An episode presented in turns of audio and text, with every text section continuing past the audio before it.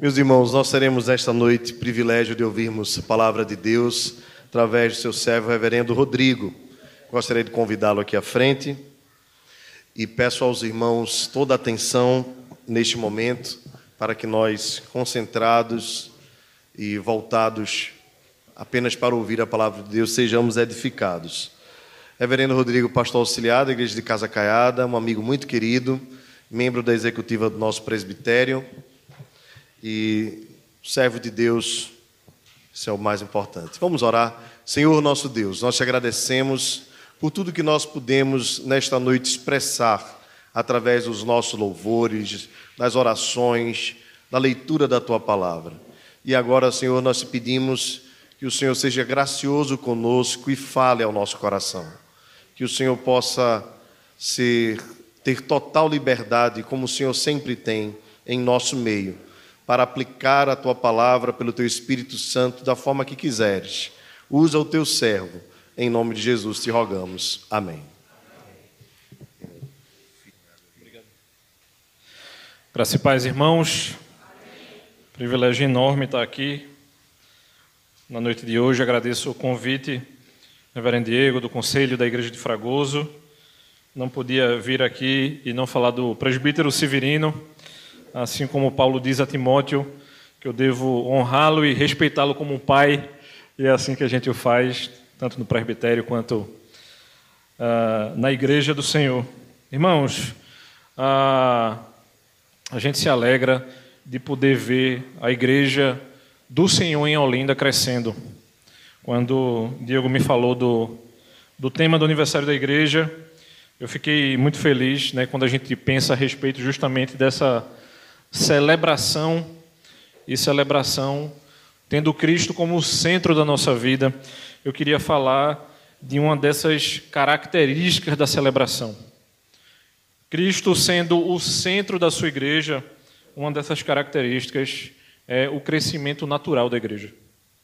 E pensando a respeito disso, irmãos, eu quero convidar você a abrir a sua Bíblia no livro de Atos dos Apóstolos, no capítulo 6, e nós veremos do versículo 1 ao 7, Atos 6, do verso 1 ao verso 7. O texto bíblico nos diz o seguinte: Ora, naqueles dias, multiplicando-se o número dos discípulos, houve murmuração dos helenistas contra os hebreus, porque as viúvas deles estavam sendo esquecidas na distribuição diária. Então os doze convocaram a comunidade dos discípulos e disseram: Não é razoável que nós abandonemos a palavra de Deus para servir às mesas. Mas, irmãos, escolhei dentre vós sete homens de boa reputação, cheios do espírito e de sabedoria, aos quais encarregamos, encarregaremos deste serviço. E quanto a nós, nos consagraremos à oração e ao ministério da palavra. O parecer agradou a toda a comunidade e elegeram Estevão, homem cheio de fé e do Espírito Santo, Filipe, Prócoro, Nicanor, Timão, Párminas e Nicolau, prosélito de Antioquia. Apresentaram-nos perante os apóstolos e estes, orando, lhes impuseram as mãos. Crescia a palavra de Deus e em Jerusalém se multiplicava o número dos discípulos, também muitíssimos sacerdotes obedeciam à fé. Convido você, meu irmão e minha irmã, a orar nesse momento. Santo e eterno Deus, sabemos de que tua é a palavra, Pai, tua é a verdade. E sabemos que tu tens permitido que a igreja de Fragoso, Pai, cresça em estatura, em conhecimento Sabemos que tu és o Senhor dessa igreja, Pai. Nós te louvamos por isso e te pedimos, Senhor Deus, que abra a nossa mente e o nosso coração na noite de hoje, ó Pai. Nos ajuda, Senhor. Em nome de Cristo é que te oramos. Amém. Irmãos, sabemos bem de que quando um dos nossos entes queridos, eles falecem, sabemos bem que isso não tem nada de celebração. Para o nosso coração, o distanciamento ou a desconexão da convivência é justamente o inverso. Mas muitas vezes, irmãos, a gente desconecta também de que o crescimento da igreja faz com que haja uma desconexão. Não é que eu deixei de ser irmão de vocês porque eu faço parte de uma outra comunidade, mas costumeiramente costumamos dizer de que igrejas multiplicam. Então pare e pense direitinho. Há 14 anos atrás, quando essa igreja resolveu surgir, quando a comunidade de Rio Doce disse assim: vamos plantar uma igreja, obviamente houve uma desconexão de alguns irmãos. Não é que o reverendo Diego deixou de ser irmão dos irmãos da igreja de Rio Doce, e muito menos quando Casa Caiada decidiu plantar Rio Doce, os irmãos deixaram de ser irmãos. Mas por vezes precisa haver essa desconexão para que o reino cresça. Então havia uma cobrança inicial aqui destes irmãos para que as viúvas elas fossem assistidas.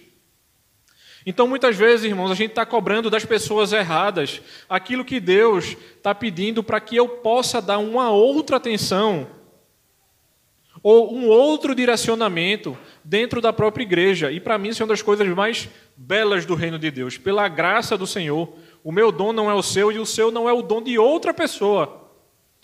E isso faz, irmãos, para que a gente entenda de que o Senhor nos chama dentro da sua multiplicidade de dons, que Ele quer que nós sirvamos em comunidade.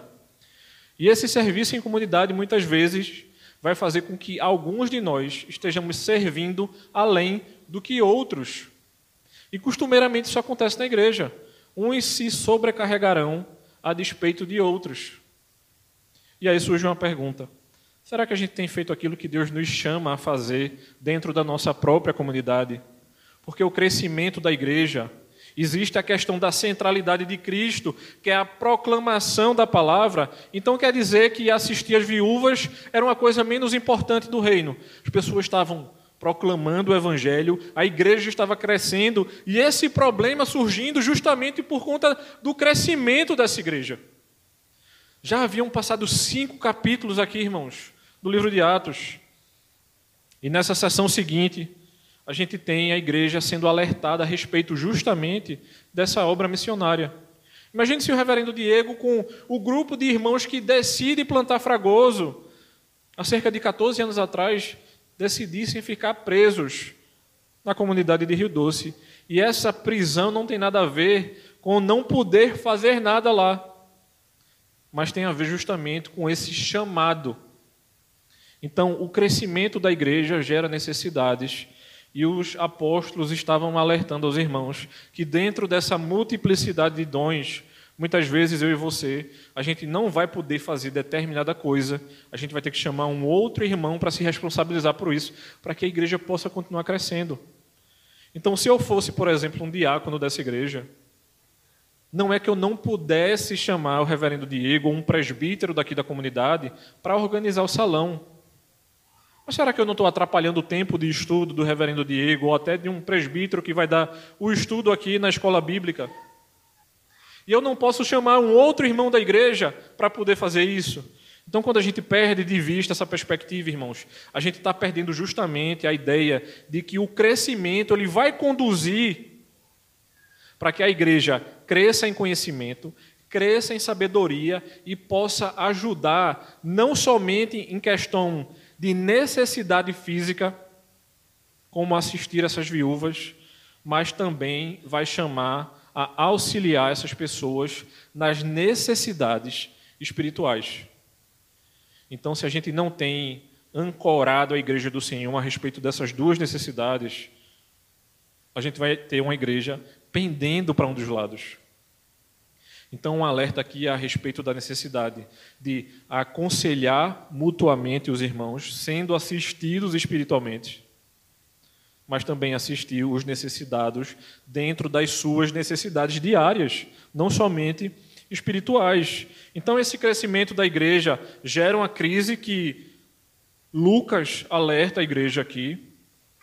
Por quê? Pense o seguinte, irmãos: tinha acabado de acontecer de 5 mil homens se converterem. Pense o seguinte: relataram a conversão dos homens, mas a gente não faz ideia das mulheres e muito menos, muito menos das crianças. qual era o montante dessas pessoas conversas a Cristo nesse momento. As necessidades da igreja eram, eram imensas. Então imagina se tudo isso fosse sobrecarregado em cima dos apóstolos, ou como bem Jetro, lá no Antigo Testamento, o sogro de Moisés, chega para ele e diz assim: Você precisa dividir o seu fardo, porque ninguém consegue dar conta disso. Então, esse é um alerta feito aos irmãos para que a igreja ela continuasse crescendo. Existia um alerta a respeito desses bens, desses irmãos sendo assistidos, mas os apóstolos estavam chegando para os irmãos dizendo o seguinte: a gente precisa estudar e a gente precisa orar. Eles estavam pedindo para que eles tivessem tempo para que essa proclamação e esse crescimento da igreja tivesse essa perspectiva também. Então, a situação lembra a situação de Moisés julgando o povo de Israel. Jetro vai fazer isso lá em Êxodo capítulo 18, mas o que é que Jetro estava fazendo a Moisés? Ele estava aliviando o fardo dele. Então, o crescimento da igreja, irmãos, tem a ver também com um alívio de fardo dentro do serviço a esse rei. Então, as mulheres piedosas, elas podem assistir, por exemplo, à junta diaconal. Esses irmãos que servem na igreja podem dar liberdade para que o conselho possa visitar a própria igreja, possa ouvir os irmãos que precisam ser aconselhados. Então, esse alerta estava acontecendo aqui justamente para que, dentro desse, dessa estrutura, a igreja tivesse fluidez, e dentro dessa fluidez, a igreja fosse crescendo organicamente. Então, organização tem tudo a ver com crescimento orgânico. Imagina se a gente não tivesse essa estrutura aqui e de repente começasse a chover. A não ser que a gente viesse para todos os cultos com um guarda-chuva, mas ainda assim iria respingar em nós. Então, de repente, alguém disse assim: não, a gente precisa de um lugar. Esse lugar precisa ser coberto. Então, dessas coisas simples, de uma pessoa que entra aqui e varre o templo e passa pano, e de repente organiza as cadeiras, para que haja para que a gente possa prestar atenção, aprendendo a palavra de Deus, sendo instruído. Então, houveram homens que instruíam a igreja e conduziam o rebanho. Então, o segundo aspecto, irmãos, é que esse crescimento ele vai proporcionar tanto ajustes quanto oração. Então a gente nunca desconecta o fazer do orar. Ou como diziam os nossos antigos pais, a gente precisa orar e trabalhar. As duas coisas não desconectam. Muitas vezes eles dizem, não, mas eu preciso orar, mas você precisa fazer também, irmão. E outros vão pender justamente para o outro lado. Né? Mas eu preciso fazer, está esquecendo de orar, irmão. Então, as duas coisas elas entram em equilíbrio dentro do reino. Então, doze homens decidiram fazer alguma coisa. E os apóstolos, ao receber essa ordem de Cristo, eles começaram a perceber um desvio de rota. E esse desvio de rota o que é que está sendo alertado aqui? Eles chegam para esses irmãos e assim: a gente precisa dividir o fardo, a gente precisa eleger um novo grupo para que esse grupo divida os afazeres dessa igreja que está crescendo de maneira descontrolada. Imagina, irmãos, a gente tem cerca aqui de 80, 100 cadeiras. De repente, amanhã aparecesse o dobro aqui eu tenho certeza que o conselho e a junta diaconal se desesperar. Porque o pessoal ia começar a sentar aqui fora na mureta, ia ficar aqui fora em pé, pendurado nas janelas, ia sentar naquela muretinha ali da árvore lá atrás, e de repente o povo ia se organizando para tentar pelo menos ouvir a palavra de Deus. Então, muitas vezes, Deus está nos chamando a essa organização para que a gente receba também com a organização e consiga dar atenção àqueles que iam chegando. E as viúvas era um grupo que levanta-se o alerta, poderia ter sido qualquer outro grupo aqui, para que essas mulheres não fossem desamparadas. Então a palavra mesa aqui no texto, irmãos, ele está se relacionando com distribuição diária. Ou seja, essa divisão dos afazeres, essa divisão da, da, organização. Então, esses homens que eram capazes, ele organiza esse novo grupo. Então, essa estrutura de 12 indica uma nova estrutura de sete e não se apega ao número. É simplesmente uma estrutura para que as coisas funcionassem. Eles assim, vocês precisam reconhecer sete homens, e a gente às vezes até diz errado, né? Não vai ter eleição na igreja, a gente vai eleger. Mas o alerta aqui é: reconheçam homens piedosos, homens que fossem capazes de fazer determinadas coisas. Então, muitas vezes a gente confunde esse chamado, irmãos. O homem piedoso não vai ser, obrigatoriamente, ou os homens mais piedosos, os homens melhores ou mais bem-sucedidos da igreja. Isso não tem associação, correlação direta. Pode ser que um homem mais humilde e simples, ele seja tão piedoso e capaz para ser um presbítero da igreja, quanto um homem que tem um emprego, digamos assim, numa palavra simples, melhor. Porque Deus nos chama a sermos fiéis a Ele. A decorrência disso é a nossa fidelidade ao nosso emprego e também em decorrência ao próprio serviço à Igreja de Cristo. Então, quando a gente olha para esse tipo de coisa, os apóstolos chegaram e disseram o seguinte: esses homens precisam ter boa reputação e eles precisam ser cheios do Espírito. A boa reputação mostrava em como eles faziam. E ser cheio do Espírito mostrava esse relacionamento próximo com o próprio Deus. Não tem nada de sobrenatural nessa indicação aqui, não. Porque a coisa mais surpreendente na nossa vida, irmãos, é a nossa própria conversão. Não tem coisa melhor do que essa. Então, celebrar o aniversário da igreja, igual estávamos vendo aqui, é celebrar a nossa própria união com Cristo. Porque nós somos filhos desse próprio Deus que nos chama a ser igreja. Então, muitas vezes assim, né, para que celebrar o aniversário da igreja? Porque a gente está celebrando a nossa própria comunhão, a comunhão dos santos, irmãos. E pela graça de Deus, o Senhor tem permitido que a igreja ao redor do mundo cresça. E a gente louva a Deus pelo crescimento da igreja de Fragoso. Josué, ele visualiza isso lá em Números. Números 27, de 16 a 20, vai ser dito o seguinte: Que o Senhor, autor e conservador de toda a vida, ponha um homem sobre esta congregação, que saia adiante deles, que entre adiante deles, que os faça sair e que os faça entrar para que a congregação do Senhor não seja como ovelhas que não têm pastor. O Senhor disse a Moisés: Chame Josué, filho de Num, homem que há o espírito, e impõe as mãos sobre ele. Apresente-o ao sacerdote Eleazar e a toda a congregação, e à vista de todos, transmita-lhes as suas ordens.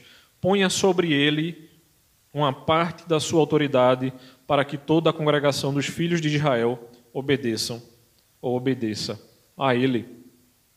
A gente tem dificuldade de visualizar esse tipo de coisa, porque muitas vezes a gente não esteve por tanto tempo dentro de uma igreja, mas eu consigo visualizar várias imagens aqui possíveis de irmãos que serviram ao Senhor por tanto tempo e de repente é chamado, por exemplo, um outro pastor para substituir. Então, pensando aqui na realidade nossa de Olinda, eu fico pensando, por exemplo, no reverendo Valmir. Enquanto um pastor assume a igreja de Olinda, mais conhecida como Igreja do Varadouro, por um homem que teve um ministério de por tantos anos lá na igreja de Olinda. E a gente sabe também que isso chegou a acontecer em Rio Doce, há alguns anos atrás, com o reverendo Josias. Imagina, o reverendo Josias passa um tempo na igreja de Rio Doce e de repente chega um irmão para assumir. E o Senhor diz assim: Moisés, eu quero que você ponha a mão em Josué, para que a igreja, a comunidade de Israel, reconhecesse a autoridade que estava sendo colocada sobre aquele homem. Então, esses irmãos que estavam pedindo para tivesse tempo para orar, a perspectiva de oração aqui é porque eles queriam estar assistindo a igreja também e principalmente espiritualmente, para que a igreja estivesse sendo assistida por aqueles que deveriam olhar, cuidar e acolher a igreja de Cristo, ensinando e pregando o evangelho. Então vocês acham que todo mundo gostou do que estava sendo pedido? Porque sabe o que é interessante? Quanto mais tempo você está na igreja, quanto mais você convive com determinados líderes, vocês não querem, a gente não quer normalmente pedir para que outro faça. Então, por exemplo, eu começo a me, a me afeiçoar pelo reverendo Gustavo, que está ali do lado do reverendo Diego, que estava cantando aqui. Então, se eu ligar para o irmão e dizer assim, irmão, eu vou visitar você, a primeira pergunta que ele vai fazer é: reverendo Gustavo não vem não?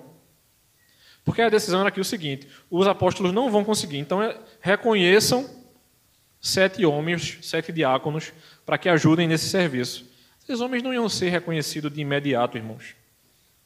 Imagina uma irmã perguntando: quem é você? Quem é você, Nicanor? Cadê Pedro? Porque muitas vezes a gente quer dizer por, que, por quem a gente quer ser recebido ou atendido, e muitas vezes a gente quer dizer para essa própria pessoa em como ela vai tratar do nosso caso. Então tenha certeza, meu irmão e minha irmã, de que a tentação de criticar esse novo plano presente, que na verdade estavam dando uma solução para as queixas, era muito possível, mas os apóstolos, eles declaram que eles permaneceriam dedicados. Eles não estavam dizendo o seguinte, não, ó, vou deixar sete homens aí e a gente vai se embora. O que eles estão dizendo, irmãos, é a gente precisa de mais sete.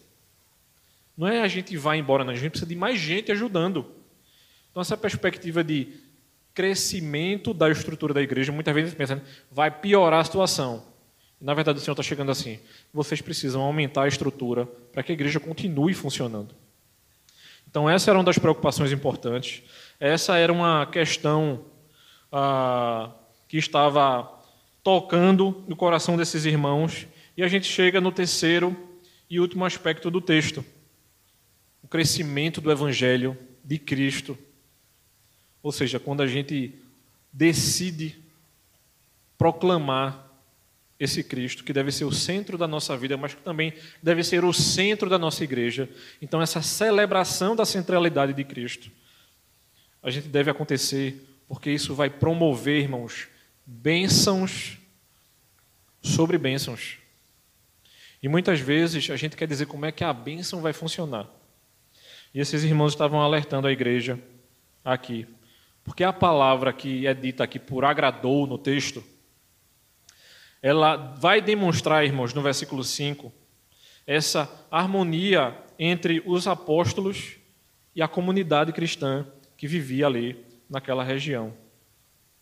Então, essa sugestão desse reconhecimento dos irmãos, desses irmãos que possivelmente eram judeus helenistas, ou seja, judeus que tinham conhecimento da língua grega quando não viviam ali, eles apresentaram esses homens em oração a Deus. Não foi do tipo assim, eu achei André bonito, eu achei Gustavo bonito, presbítero Severino é o mais bonito aqui, então eu vou reconhecê-los pela beleza.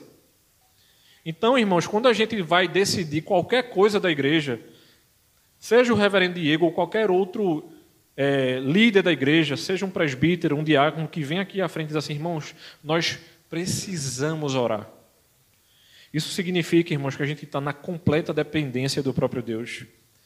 E essa celebração desses 14 anos da Igreja de Fragoso também deve fazer com que a gente reconheça de que foram 14 anos na dependência do nosso Deus, de que ele assistiu à Igreja de Fragoso durante todo esse tempo, e de que a igreja ela deve funcionar, seja no reconhecimento dos líderes, até os serviços mais simples da igreja dentro da dependência desse Deus que tem cuidado da igreja ao longo de toda a história da humanidade, de toda a história da redenção, irmãos.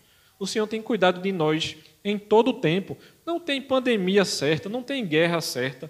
Pode começar a explodir coisa lá na Rússia, pode botar, soltar bomba aqui no Brasil, a gente vai morrer, vai, mas a gente vai estar com o Senhor, irmãos. A gente não vai estar com outra pessoa, não.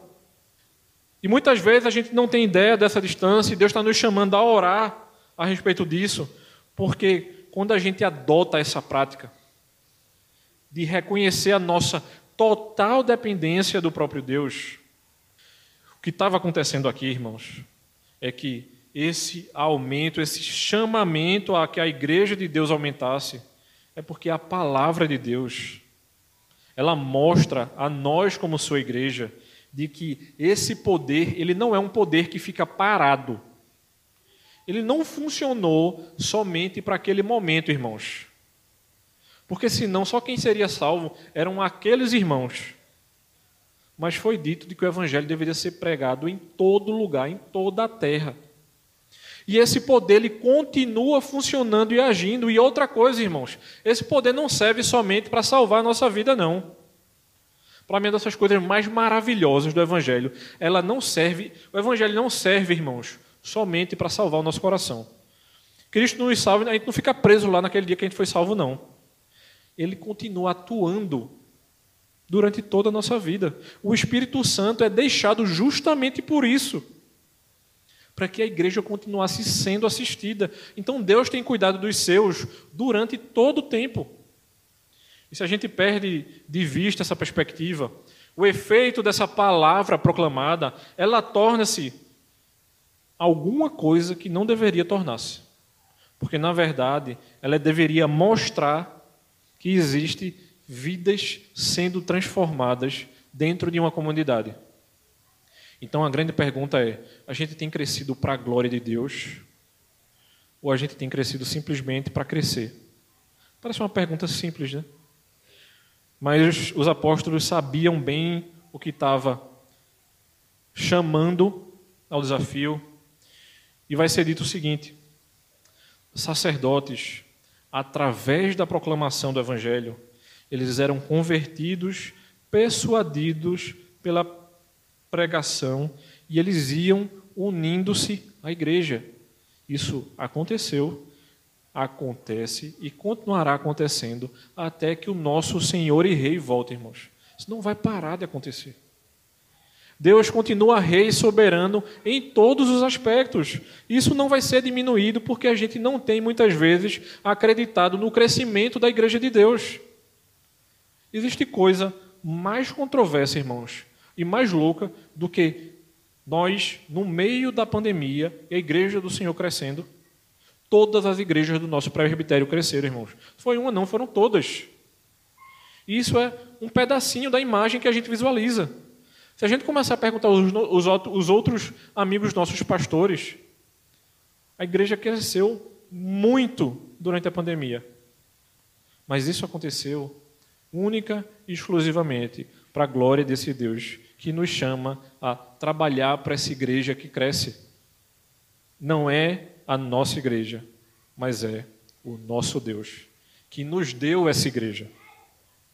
Então, dentro da igreja, irmãos, deveria prevalecer o princípio de que não deve haver nenhum carente entre aqueles que criam. Paulo vai alertar isso a Timóteo.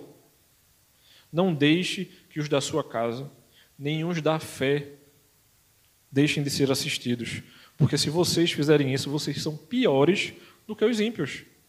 Então, muitas vezes, você vai ser tentado a pegar o nosso dinheiro que a gente deveria estar contribuindo para que os carentes ao nosso redor fossem assistidos, e a gente vai dar porque a gente viu uma propaganda na TV e achou bonito. Irmãos, se eu estou dando dinheiro a uma propaganda que eu achei bonita, em vez de ajudar os da minha casa e os da igreja, a gente está invertendo as coisas. Então, esses homens estavam sendo reconhecidos justamente por isso. Sabe uma outra ideia errada que a gente tem? É de que um ministro, um pastor, ele não é ministro da igreja. Ele não é ministro simplesmente de uma congregação local, mas ele é um pastor, primeiramente e acima de tudo, do evangelho do próprio Cristo. A gente vai falar da IPB porque a gente faz parte de uma comunidade, de uma igreja e que é grande no Brasil. Mas antes de qualquer outra coisa, nós somos ministros do próprio Cristo. E a gente deve fazer aquilo que o Senhor nos chama para que façamos. A gente deve resguardar-se, irmãos, contra atrativos que nos levam para longe da nossa responsabilidade. É uma coisa que eu digo a muitos irmãos lá na igreja. Sábado à noite a gente podia estar em qualquer lugar, mas a gente decidiu vir para cá. Do que adianta a gente estar aqui e pensar que poderia estar assistindo qualquer coisa ou fazendo qualquer outra coisa? Você decidiu vir para cá, meu irmão, que o coração e a sua mente estejam aqui. Diáconos que são reconhecidos para ajudar os necessitados, servos em nome e em favor de Cristo, eles fazem esse trabalho e eles devem realmente diferir dos mestres e pregadores do Evangelho. E isso não é uma diminuição do serviço, irmãos, é apenas uma diferença do que vai ser feito. Os que pregam o evangelho não são melhores daqueles que cuidam do funcionamento da igreja. Como eu disse anteriormente, as duas coisas precisam acontecer na igreja. A gente está sendo tão cristão quanto vindo e ouvindo aqui a palavra, mas também assistindo um irmão que está sendo necessitado. Então, se a gente pudesse resumir aquilo que a gente aprendeu nessa noite, irmãos, e concluindo, o resumo seria esse: os impedimentos ao crescimento causados pelo próprio crescimento, podem se tornar ocasiões de crescimento quando as prioridades são protegidas e o ministério ele é compartilhado. Prioridades protegidas e ministério compartilhado.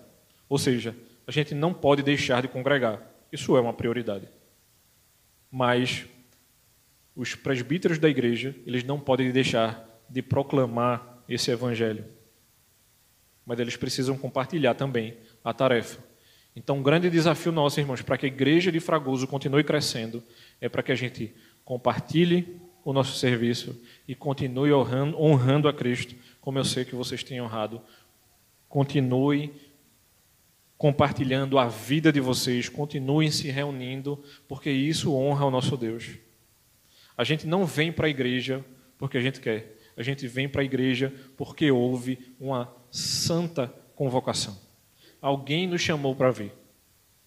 E o próprio Deus nos chamará até que Cristo volte. E que a gente continue a honrar em tudo aquilo que Ele nos chama a fazer. Vamos orar? Santo e eterno Deus, sabemos que o Teu poder ele é imenso, Pai. E de que Tu continuas cuidando da Tua igreja. E de que Tu continuarás cuidando, Senhor, durante toda, todo esse tempo, Pai. Cuida do nosso coração, cuida da nossa mente, Pai, nos ajuda a fazermos a tua vontade, que nós não nos desviemos nem para a direita e nem para a esquerda, Pai, mas que o nosso coração esteja firmado em ti. Que a tua graça e o teu amor, Senhor, estejam firmados em nós, Pai. Nos ajuda, Senhor. Em nome de Cristo. Amém. Deus os abençoe, irmãos.